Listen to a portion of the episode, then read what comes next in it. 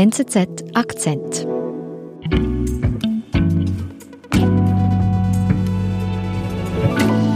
Was war dir von diesem Fall Maddie in Erinnerung, bevor du deine Recherche gestartet hast?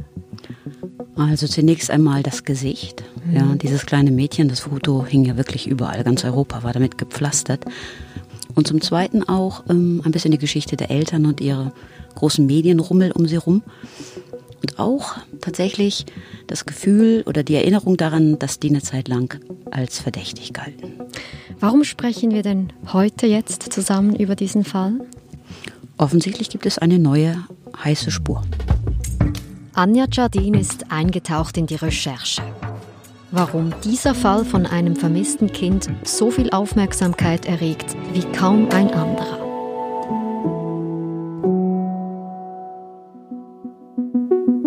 Wir beginnen mit einer Nachricht, die es in sich hat. Im Fall Madeleine McCann, dem dreijährigen vermissten Mädchen aus England, gibt es einen Tatverdächtigen.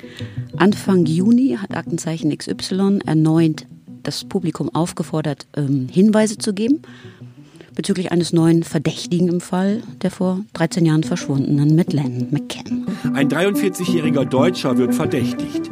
Er hatte seinen letzten Wohnsitz in der Region Braunschweig. Die dortige Staatsanwaltschaft ermittelt wegen Mordes. Bei dem Beschuldigten handelt es sich um einen mehrfach vorbestraften Sexualstraftäter, der unter anderem auch wegen sexuellen Missbrauchs von Kindern bereits verurteilt wurde. Ja, es ist eigentlich die erste konkrete Spur, die zu einem expliziten Verdächtigen führt. Mhm.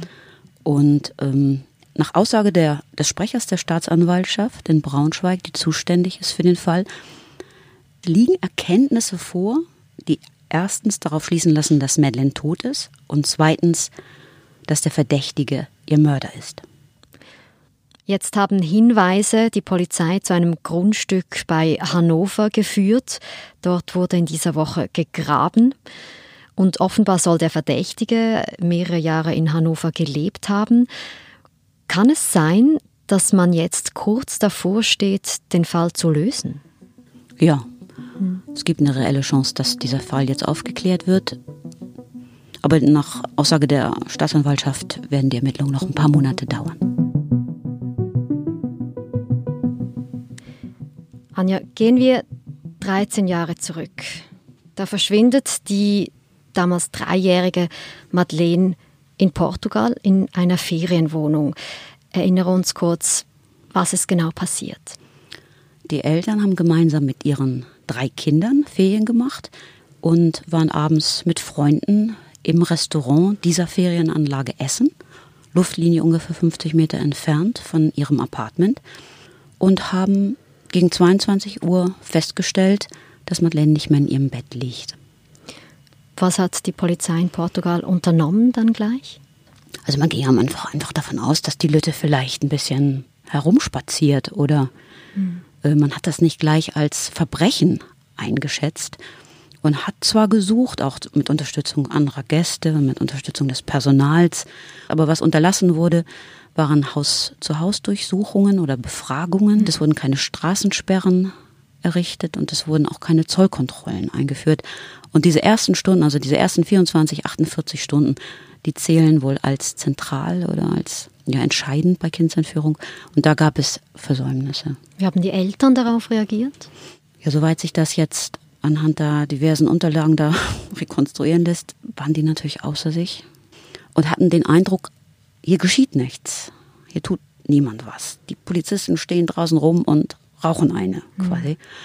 Und in ihrer Not haben sie dann mit zu Hause telefoniert, mit ihren Freunden, mit Verwandten und also auf allen Kanälen SOS gefunkt. Und die Freunde und Verwandte zu Hause in ihrer Ohnmacht haben wiederum alle Hebel in Bewegung gesetzt, die ihnen so in den Sinn kamen und haben bei diversen Fernsehsendern, Radiosendern auf Band gesprochen nachts und um Hilfe gefleht. Mhm.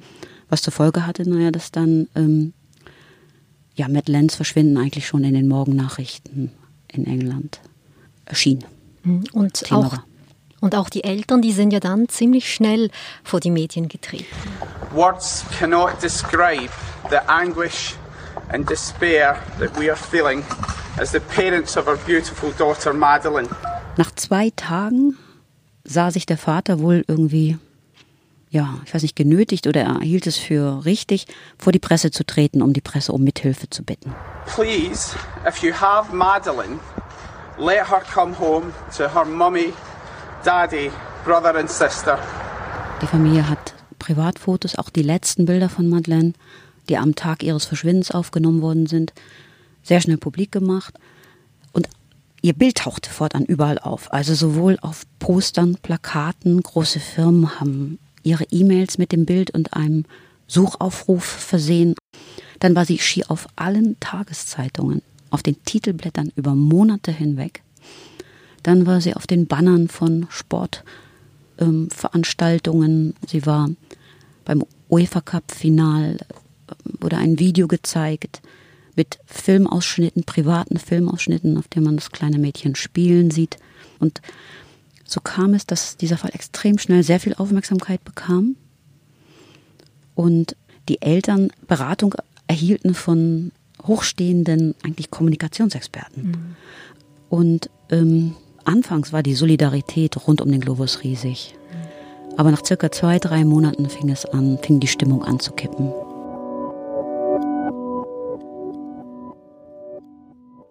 Anja, warum ist diese Stimmung denn plötzlich gekippt? Tja, da gab es, glaube ich, auch wieder verschiedene Aspekte. Zum einen war natürlich diese Omnipräsenz irgendwann irritierend. Mhm. Ja. Zumal man sich auch vergegenwärtigen muss, dass, dass viele Kinder verschwinden in jedem mhm. Land jedes Jahr. Mhm. Und auch in Portugal verschwand in dem Jahr ein sechsjähriger Junge.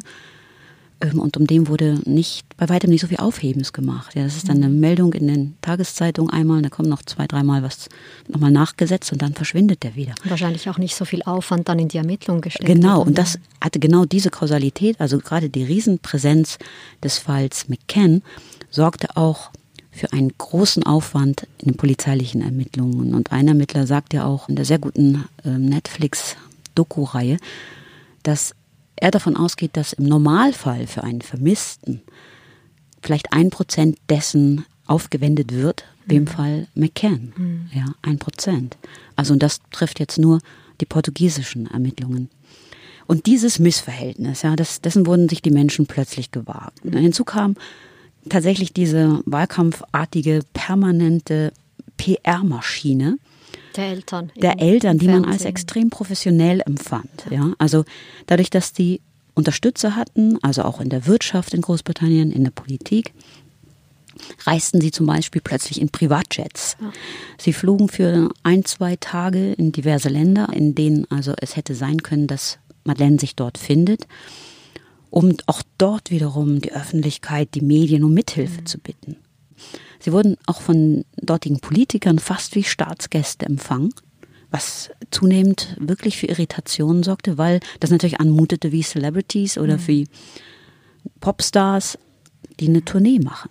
War das auch so die Zeit, als die Mutter als trauernde Mutter in Frage gestellt wird? Das war mir noch so in Erinnerung. Ja, das war auch diese Zeit. Ähm, auch ihr Auftreten erschien plötzlich zu glatt, zu professionell und vor allem zu emotionslos.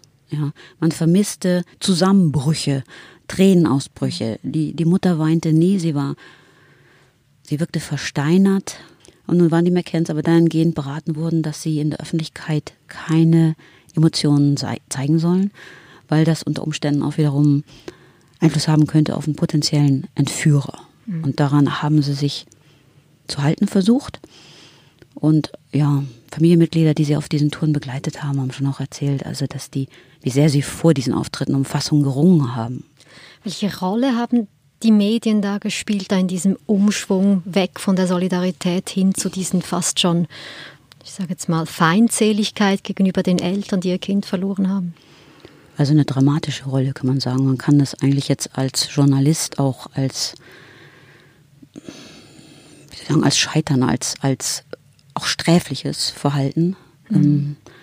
betrachten. Also man hat irgendwann begonnen, sie zu verurteilen.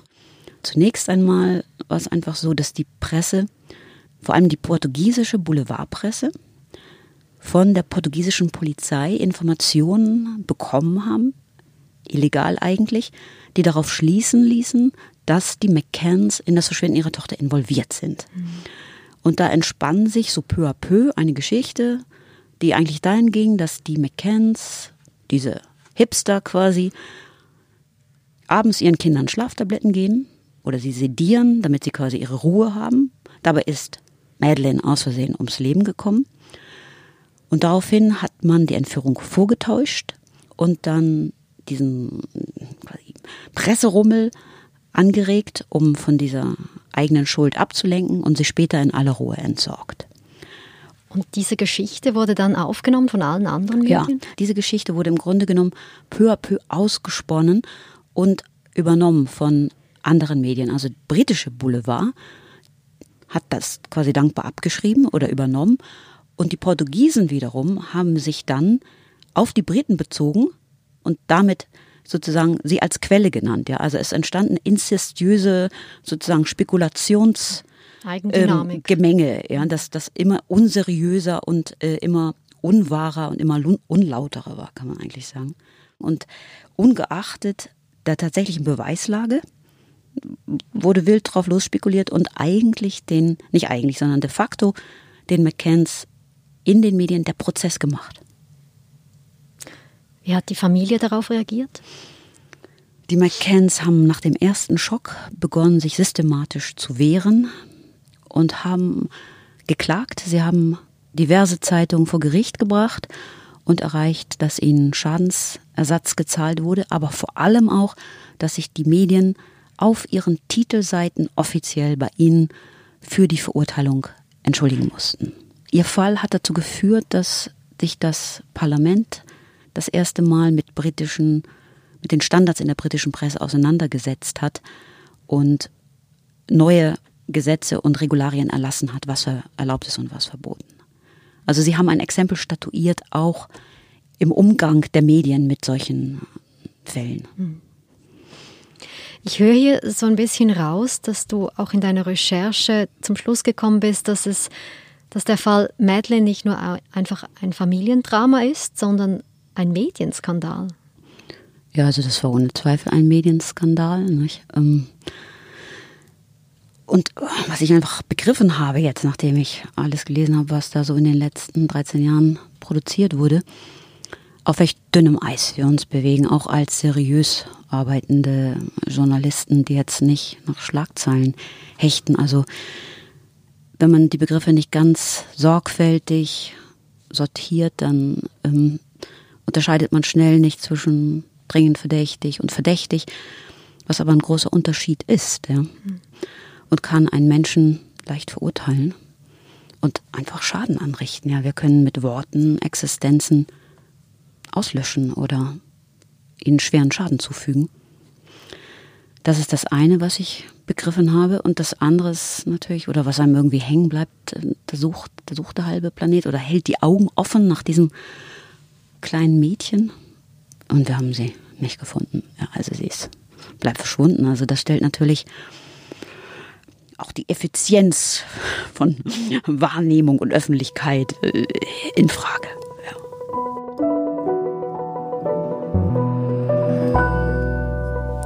Anja, vielen Dank für deine Recherche und deinen Besuch im Studio. Das mache ich gern. Ich danke dir. Das war unser Akzent. Ich bin Nadine Landert. Bis bald.